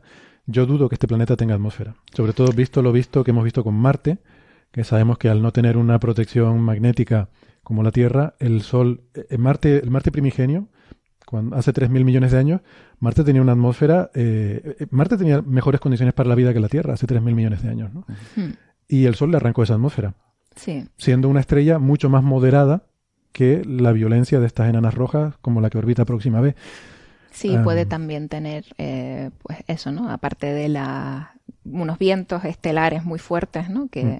Vientos estelares y, erupciones. Y aparte de erupciones solas, bueno, estelares. Pinta mal para Nueva Cataluña. Sí, sí, sí, Ah, por cierto, ya que mencionas eso, eh, tenemos un, un, episodio especial sobre esta, sobre esta noticia, sobre la, el descubrimiento de, de Próxima B. Un programa en el que tú participabas, por cierto, Bernabé. ¿En serio? No me acuerdo. Y debería decir que es, hasta ahora es nuestro episodio más escuchado. Creo que tiene 15 o 20. Pero, Pero eh, participaba Bernabé. Yo, ¿Casualidad? ¿Coincidencia? No sé. Yo, no creo en las coincidencias. No, es que ese episodio fue muy polémico. Ese episodio estuvo muy bien. ¿Cómo nos gusta la polémica? Eh? Yo no participé y me, lo pasé muy bien escuchándolo.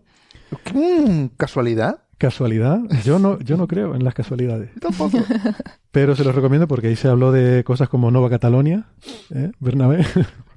o, la idea de Bernabé de llegar en son de paz detonando bombas nucleares. Vamos a ver, lo que yo creo que se me, ha, se me ha malinterpretado. No, no, dejémoslo así, que ya está el clickbait y el que tenga interés, pues lo invitamos a escuchar ese episodio.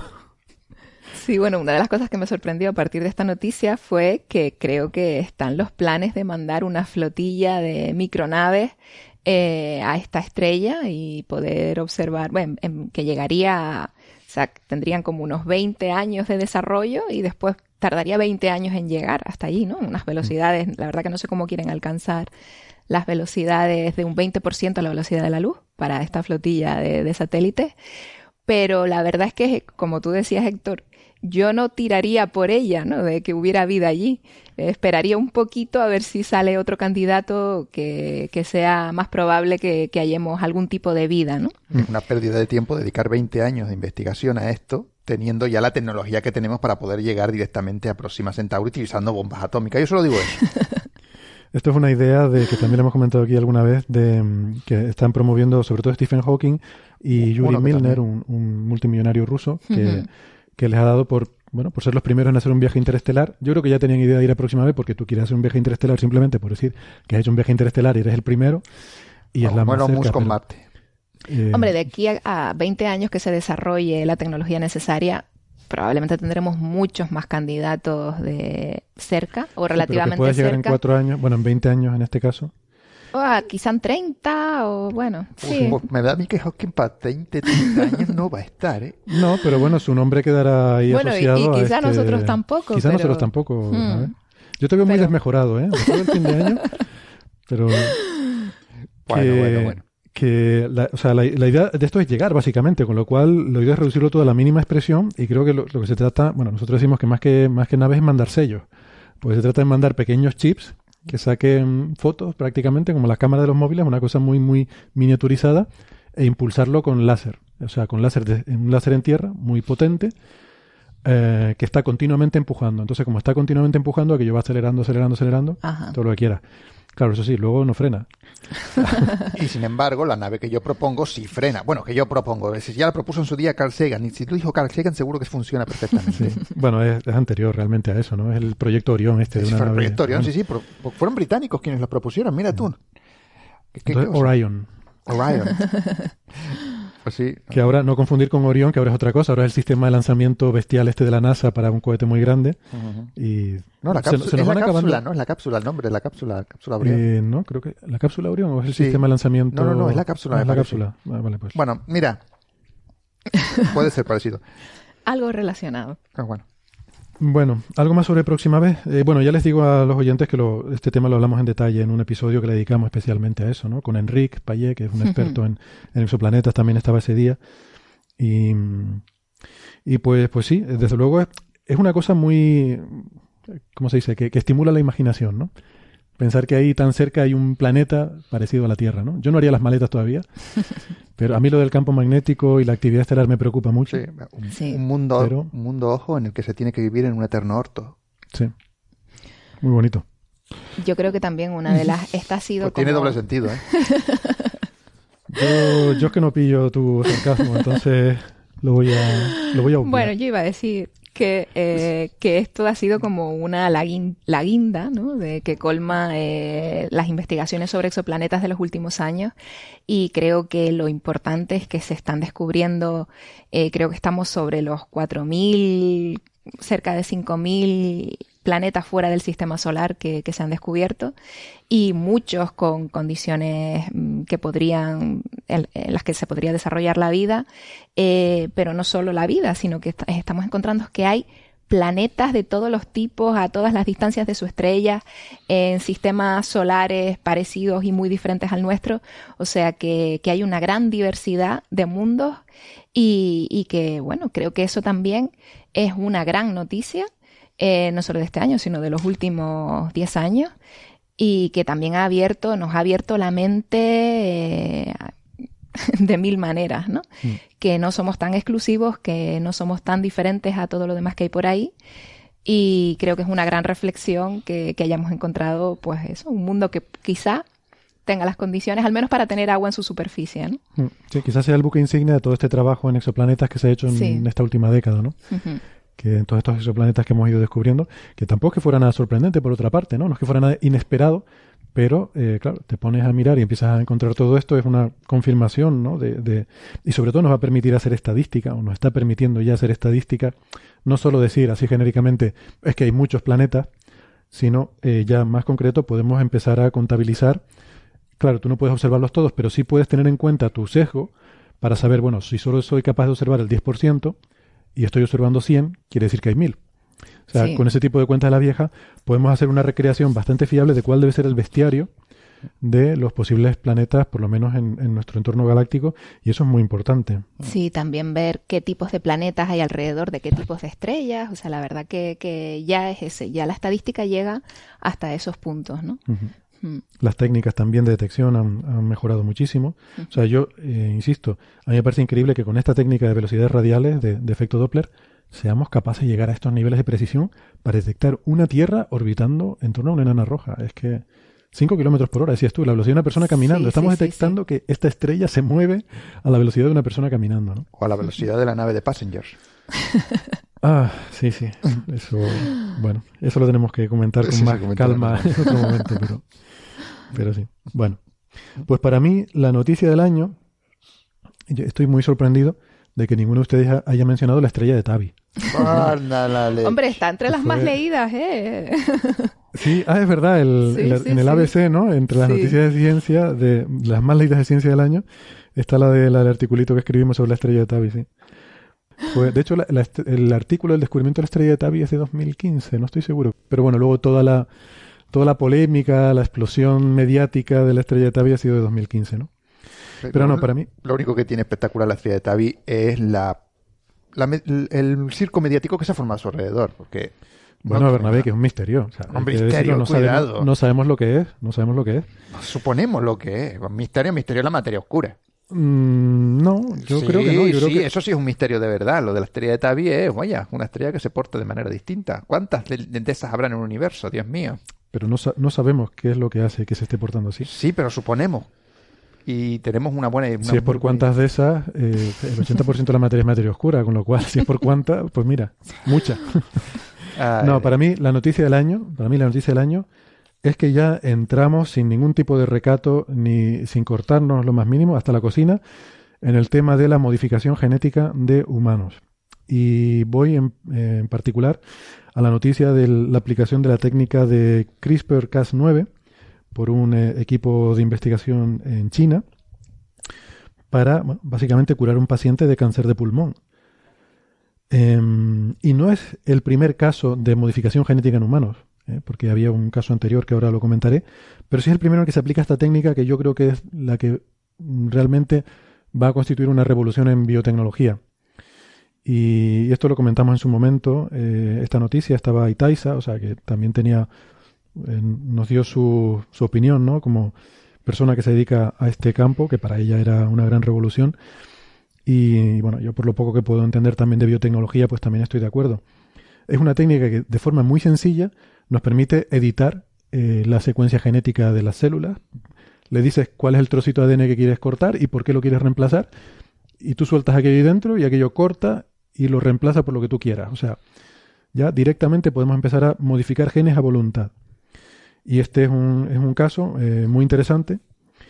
Eh, estuvo dirigida mm, por eh, el, oncólogo Lu Zhou, de la, no sé si lo he pronunciado bien, probablemente no, pero, pero bueno, de, del equipo de, de, la Universidad Sichuan en Chengdu, en China, y lo aplicaron a un paciente del Hospital de China Occidental el 28 de octubre se le hizo la primera inyección. Lo que se hace básicamente es que se saca linfocitos, o sea, glóbulos blancos del paciente, eh, se, modifican genéticamente. En este caso se trataba de inhibir la producción de una proteína que se llama PD1. Eh, luego esta, esta, célula modificada genéticamente se cultiva para eh, multiplicarla y tener muchas más. Y se le vuelve a reinyectar al paciente, ¿no? Y estas, em, estas células, al no tener esta proteína, eh, funcionan de forma mucho más agresiva. Esta proteína lo que hace es que inhibe un poco el, funcionamiento del, sistema inmune. No entiendo muy bien con qué función. Imagino que tiene que ver con evitar estas respuestas sobredimensionadas que a veces se dan lugar y que pueden dar lugar a, bueno, a cosas como enfermedades como de enfermedades autoinmunes, ¿no? En las que tu propio sistema inmune te ataca. Mm, eh, la cuestión es que en este caso para, para el cáncer. O sea, al cáncer le viene muy bien esta, esta inhibición del sistema inmune. Y esto ya se había comprobado anteriormente, las células sin esta proteína son muchísimo más eficaces en atacar células, eh, células cancerígenas. Y entonces lo que se hacía era que eh, a este paciente, al inyectarle estas células, pues eh, efectivamente atacaban directamente el tumor. Era un caso ya bastante complicado porque tenía, creo que tenía incluso metástasis. Y, bueno, pues parece que la evolución de momento, esto fue en octubre, y de momento que sepamos, el paciente eh, sigue con vida, lo cual ya está muy bien. Aunque hay que decir que el objetivo principal de esta investigación no era realmente curarlo, sino evaluar cuánto de seguro es la técnica. O sea, como, como, eh, o sea, como, como efecto colateral puedes acabar curando un paciente, pero la idea era ver si esto realmente es aplicable, porque es una técnica sobre la que todavía no se tiene experiencia y bueno, pues claro, una persona que ya mm, prácticamente no hay otra forma eh, de, curarlo, pues se ha ofrecido voluntariamente, ¿no? Él y otros pacientes a, eh, ser mm, sometidos a experimentación con esta técnica eh, revolucionaria, ¿no? Sí, yo creo que, que hayan dado el permiso para poder probar la técnica es justamente por eso, ¿no? Porque es un paciente ya en un estado tan avanzado que suponen que no hay que, o sea, que no iba a poder curarse con otros métodos, ¿no? Entonces mm. es como una, un intento final de... O sea, que probablemente esto no va a empeorar, en todo caso mejorar su situación, ¿no? Hmm. Eh, que ya era muy adversa. Hombre, se espera, se espera que, mejore por la experiencia previa que hay, pero claro, eh, siempre, o sea, es un experimento, es una primera vez y... No, la verdad em, que esta técnica yo también eh, supe hace muy poquito de ella y me parece también súper revolucionaria Creo que eh, también los estudios precursores se hicieron en España, o sea, no es por tirarnos medallas, pero... Bueno, esto, eh, eh, no, es broma, esto del CRISPR-Cas9, eh, realmente los pioneros de esto han sido tres personas, que uno es un español. Sí. creo que los otros dos son mujeres, por cierto. O sea, que esto va a ser cuando le den un premio Nobel por esto, que ocurrirá en algún momento dentro de 20 años. Esperemos que sí. Va a ser dos mujeres y un español. O sea, lo nunca visto. el comité, el comité este de la Academia Sueca de la Ciencia va a decir, pero, pero no, no podemos, no sabemos lo que va a pasar. no hay experiencia. Pero la gracia es que esto se está efectuando en China y creo que en Estados Unidos también están con sus pinitos. Eh, y en España no se está haciendo nada. No, no, por supuesto. lo cual da idea de que español es accidental totalmente. Es accidental, sí, sí. Si dicho tú no, porque el... Uy, me voy a poner a hablar de política, no, perdona. No, por supuesto. Bueno, en Europa creo, ¿no? somos mucho más estrictos en, en, Europa en general, creo. No, es que no tenemos realmente laboratorios haciendo este tipo de trabajo, ¿no? Hombre, hay cosas. Lo, que iba a mencionar justo, el, el caso anterior eh, se dio en Reino Unido, pero no fue usando CRISPR-Cas9, que todavía efectivamente en Europa no hay mucha experiencia, sino con otra, otra técnica diferente, más complicada, eh, pero funcionó muy bien y se curó a una niña pequeña que se llama Leila em, de, una, de una leucemia muy grave que prácticamente estaba desahuciada porque ni con quimioterapia había mejorado, ni con trasplante de médula ósea, que suele ser una solución viable para estos casos, no había funcionado tampoco. Y un poco como último recurso, se acudió a esta técnica que se llama Talen o Talen y, funcionó. Dio muy buen resultado y eliminó eh, eh, el, cáncer ¿no? que, padecía, que padecía esta niña. Eh, y esto se hizo en Reino Unido. Pero, mm, o sea, realmente el CRISPR-Cas es una técnica mucho más eficiente y sobre todo mucho más sencilla, con lo cual es de esperar que para un uso cotidiano esto realmente pronto estará disponible, ¿no? Sí, funciona, claro.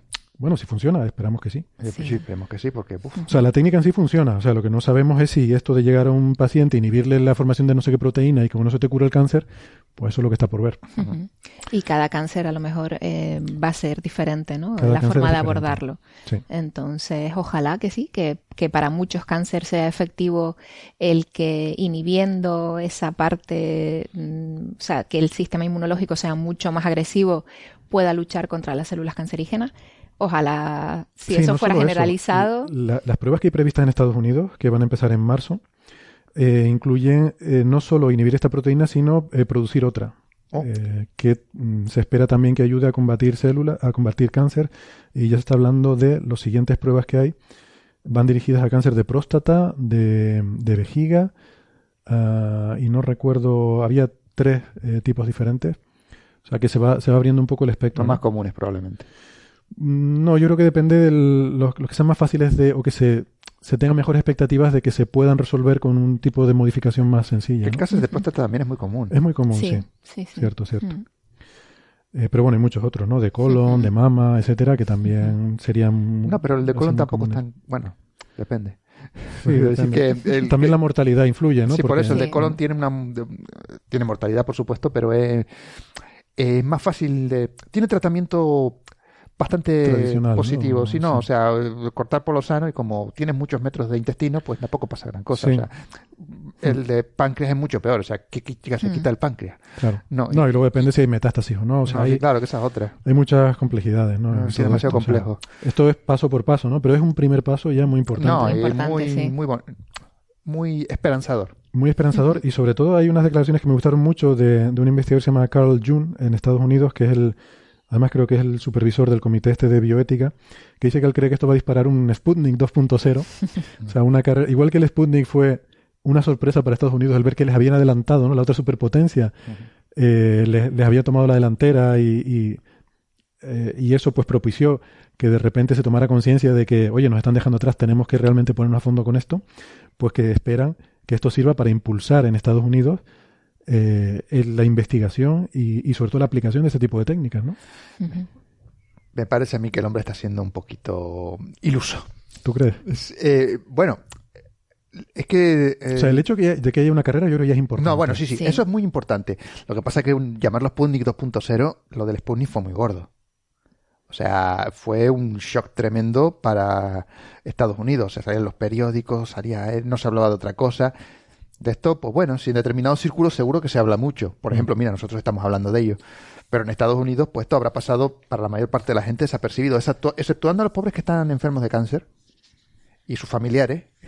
Eh, pues todo lo demás, para la población en general, esto habrá pasado desapercibido y no habrá ese, esa voluntad política hmm. que nació de una voluntad eh, pública también por su parte, de ver que eh, esos campesinos nos han adelantado, como nosotros que somos lo más grande, lo más gordo y lo más peludo del universo, no nos van a lanzar la... la También un factor miedo ahí, ¿no? Porque estás en una guerra fría y, claro, hmm. sí, sí, todo esto es parte de una carrera armamentística en el fondo. Efectivamente, o sea... El pensar que te ha adquirido una ventaja estratégica el, el adversario que ya puede desde el espacio, sin que tú puedas hacer absolutamente nada, eh, pues claro, es que el espacio está fuera del alcance de bueno, y no solo eso, sino que te has inventado el ICBM el, misil balístico intercontinental, lo has inventado con eso. O sea, o sea, sí, lo pueden poner al espacio, pero lo pueden poner también en Washington. Pues, pues eso, esto quizá no. Vamos, que el hombre está siendo un poquillo exagerado. Sí, puede ser. un poquitito. Pero bueno, todo lo que sea darle bombo a estas cosas. ojalá no se equivoque, qué carajo. Ojalá no se equivoque. Bueno, pues ya si quieren terminamos con otras noticias más breves también así del, año pasado que, nos hayan eh, gustado. A mí me gustó mucho el descubrimiento que se publicó en agosto en Astrophysical Journal Letters de Dragonfly 44. Es que hasta me oh. encanta el nombre.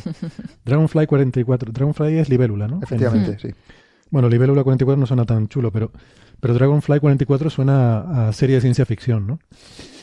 Y... Me acuerdo ahora de Firefly. Firefly. Bueno, algo así. y es, eh, Dragonfly 44 es una galaxia, eh, es una galaxia oscura. Es una galaxia hecha casi exclusivamente de materia oscura. Que no se conocía. Ya te colaste. Que no se conocía hasta ahora.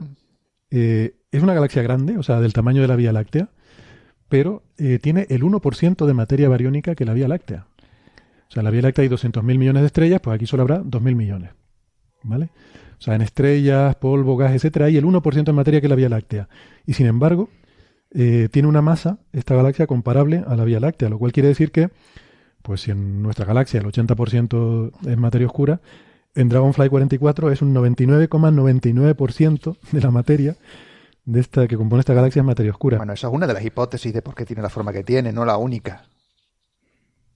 Eh, también se comenta que realmente esa galaxia tiene esa forma porque está en un cúmulo de galaxias y está sufriendo lo que se llama una destrucción por parte de las fuerzas gravitatorias de demás galaxias y lo que por eso por eso brilla tan poco porque la mayor parte del gas se lo ha llevado y ya no hay eh, formación estelar reciente ni nada de eso y, las partes brillantes han ido. No porque esté compuesta totalmente, o sea, sí es una hipótesis que esté en su mayor parte compuesta de materia oscura, pero también es la otra hipótesis de que ha sufrido un, stripping, básicamente. A ver, el consenso mayoritario es que es una galaxia no o sea, Hay, hay, eh, ideas alternativas. Pero... Lo que yo he leído no es ese consenso mayoritario, no sé. igual, yo igual yo leí otra cosa distinta cuando tú mandaste, pero yo no sé, yo no estoy tan seguro de que ese sea el consenso mayoritario. Bueno. Pero bueno, si tú dices que es materia oscura y estás contento pensando eso, yo te dejo ahí. Pero a mí me da que hay otras explicaciones. Pero ¿con qué método se ha determinado? Es que yo no lo he podido leer. Esa es otra. Bien, bien. Sí, sí, sí, interesante. ¿Con qué método se ha determinado? Se ha determinado la cantidad de, materia oscura. Por, eh, no, por la dinámica de, las estrellas. Ah, ok. Por la dinámica de las estrellas, como, como cualquier otra cosa. O sea, curva de rotación. Como hablábamos el otro día. Como hablábamos el otro día. Sí. Podría ser, pero también hay otras cosas que lo explican. ¿eh? Pero, eh, bueno, esto se observó originariamente, además fue, fue estos descubrimientos casuales, porque no era lo que se estaba buscando. Em, y luego los, eh, los autores fueron a pedir un tiempo en el Keck para, para intentar repetir las observaciones, porque pensaban que lo que tenían era alguna, algún artefacto, alguna cosa extraña, pues esto no cuadraba con nada, ¿no? Em, y bueno, por lo menos lo que, lo que se dice en el artículo científico, y ha pasado el peer review, es que... Bueno, el, el, artículo de la MRI también pasó el peer review, te lo recuerdo. Sí, sí. No, no, vale, vale. Pero quiero decir que este esté mal, cuidado. Pero eh, lo que se dice, por eso matizo, ¿no? Que lo que se, lo que se dice en el artículo es que, pues eso, que es una, es una galaxia que solo tiene el 1% de materia bariónica de la Vía Láctea y tiene una masa total comparable a la de la Vía Láctea. Y que eh, probablemente esto es un nuevo tipo de objetos, que no, creen que sea el único que hay y que por casualidad lo hayan descubierto, sino que seguramente es un tipo de objetos que existen con cierta probabilidad, o sea, con cierta abundancia en el universo, pues si no sería extremadamente improbable que en unas observaciones por casualidad, sin irlo buscando, te lo encuentres, ¿no? Es que es muy raro. Me estoy quedando afónico. Eh, habla tú, Bernabé. No, no, no, no, estaba pensando una cosa y me acabo de dar cuenta. No, iba a decir una cosa y me di cuenta que, fue una es una tontería, así que me prefiero callármela y quedar como una persona inteligente. vale. ¿Cómo era eso? Mejor... Sí, mejor... mejor dejar la duda, ¿no? Que, abrir la boca y despejar todas las dudas. Bueno. Em, sí, sí, no, no, no por mucho madrugar a buena bolsa rima. Eso, eso es lo que no me salía. Pues, pues nada, me pareció muy curioso también este descubrimiento porque efectivamente creo que esto es el... Eh, sí, efectivamente, esto como parece es un, el primero de una nueva clase de objetos que todavía no hemos descubierto, pues va a ser, va a ser muy importante y sobre todo en la discusión sobre la composición del universo y la cantidad de materia oscura y tal, pues esto va a jugar un papel muy, muy importante porque ¿por qué en esta galaxia eh, se da esta composición anómala? ¿no? Igual tiene que ver con efecto de feedback, lo que decía Bernabé, de expulsión de materia ordinaria por efectos de marea, etcétera, etcétera. Menos mal. Y, creo que a ti, Naira, también te había gustado alguna noticia de cosas de, sí, yo un poco, Sí, nuestros mejores amigos. Eh, sí, buscando cuáles habían sido en diferentes revistas y en diferentes agencias de noticias científicas, cuáles habían sido las, eh, las noticias científicas que más habían gustado, que más se habían leído, me sorprendió que en, varias listas diferentes, entre las 10 noticias más leídas, habían dos de, perros, ¿no? De, del entendimiento de, de, estos animales. Y, por ejemplo, una de ellas es, es un estudio eh, húngaro, creo que era, en una investigación húngara, eh, que había analizado eh, cómo los perros interpretan las palabras de sus dueños. ¿no? Entonces, haciéndoles un escáner, mientras se les decían unas palabras, encontraron que entienden tanto palabras como la entonación. Por ejemplo, si les, si les dices palabras de halago, pero no las dices con una entonación adecuada, así afable, eh, no se les activa la misma forma del cerebro. Entonces, uno de los resultados importantes de este estudio es que parece indicar que eh, los mecanismos neuronales de procesamiento de palabras se desarrollaron eh, o sea, mucho antes de lo que se pensaba y que no son solo una, característica eh, humana, como, como se pensaba hasta ahora, ¿no? Y después la otra noticia estaba relacionada, em, a ver si la encuentro por aquí, Ah, sí, con, su memoria, eh, ¿cómo se llama? Su memoria episódica, eh, que son capaces de recordar la acción que una persona realiza y repetirla, ¿no? O sea que esta, esta característica también eh, se pensaba que puede ser solo humana, y pues los perros que están bastante más alejados que nosotros, que como por ejemplo los grandes simios, pues ya se ve que también, que también la tienen. ¿no? Mm. Entonces me, me, sorprendió mucho eso, que, que muchas de las características que hemos considerado humanas durante toda nuestra historia, pues se ve que son características animales, o sea, que mm. no son exclusivamente nuestras. Eh, también hay otro estudio por ahí hecho con simios eh, que no, no, se puede decir que sea eh, muy concluyente porque la muestra era muy pequeñita, eh, pero se veía en este estudio que grandes simios, chimpancés, orangutanes, Em, son capaces de predecir lo que una persona va a realizar viendo lo que ha hecho anteriormente. ¿no? Y esta característica, que es lo que se llama o se conoce como la teoría de la mente, el darse cuenta que otros individuos también son capaces de razonar. Esto es lo que saco los titulares, eso de que los, simios leen la mente, ¿no? Sí, es ese titular que no es muy acertado, pero, pero sí que también es una noticia de este año, ¿no? Eh, pues todas estas noticias nos dicen eso, que, que no estamos tan separados del resto de nuestros colegas animales. Yo lo tengo claro clarísimo, lo veo, o sea, cada vez, además, según más se estudia y, más cosas aprendemos, que no hay realmente una diferencia cualitativa entre humanos y animales, que es todo cuantitativo, ¿no? Exacto. O sea, que puede ser que tenemos más inteligencia o más capacidades cognitivas o más tal, pero no hay nada que digas tú, hay esta cosa que tienen los humanos y no la tiene ningún otro animal. Sí, que el límite, un límite definido, está claro que, no hay que una definición clara. No. Tengo amigos a veces que te dicen, no, porque eh, somos los únicos que tenemos eh, lenguaje, por ejemplo, ¿no? Y vamos a ver, eh, o sea, a un nivel mucho más básico, mucho más rudimentario, tenemos un lenguaje mucho más evolucionado, pero hay estudios que demuestran que hay formas bastante ricas y complejas de comunicarse entre diferentes animales, incluso con algunos simios la capacidad de, de, expresión simbólica. O sea, casi que podríamos decir que es escritura, de alguna manera, ¿no? Sí. Estás pasando cuatro No, no, no. Estás pasando cuatro A ver, Bernabé, que no lo digo yo, que, que es así. Ah, que no lo digo yo, que es así. Ahora, si me hubieras dicho que no lo digo yo, lo dice tal investigador que hay otro. No, no, no lo digo yo. tengo aquí la referencia, no la había traído, no sabía que íbamos a discutir esto. Ah, bueno, pero que la, traigo para el próximo programa. No, no, una, una reflexión totalmente cuñadil. Eh, porque quiero decir que esto lo hago desde la ignorancia total. Con respecto. Pero, perdona, simplemente déjame ah. decirte en qué consistía el estudio, porque es que no recuerdo el investigador, pero sí recuerdo en qué consistía. Ah, un orangután aprendió con una, una tabla con, eh, con iconos a comunicarse, con, pero esto es de los años 80, ¿eh? Hmm. Y, hay cosas más recientes, a comunicarse con su criador para decirle, eh, ahora que venga fulanito y me traiga comida, y le podían contestar, fulanito no está, y entonces el mono eh, respondía, pues que venga menganito y me traiga comida, ¿Seguro? ese tipo de cosas. Eso es, eso es seguro. Pero eso es uno, pero eso es uno de los clásicos, eso de los años 80. Pero tú estás seguro que eso no ha sido de que sí, que sí, porque eso tiene pinta de, de, de, que el tipo aprendió, o sea, quiero decir, que el tipo lo que hacía era imitar. A lo mejor la imitación llegó más allá, pero eso no me suena de verlo. Bueno, no sé, a lo mejor tiene razón. Eh, espérate, no, te estoy poniendo en duda lo que dice. Bueno, sí, sí lo estoy poniendo en duda. lo buscaremos y lo ponemos en redes sociales.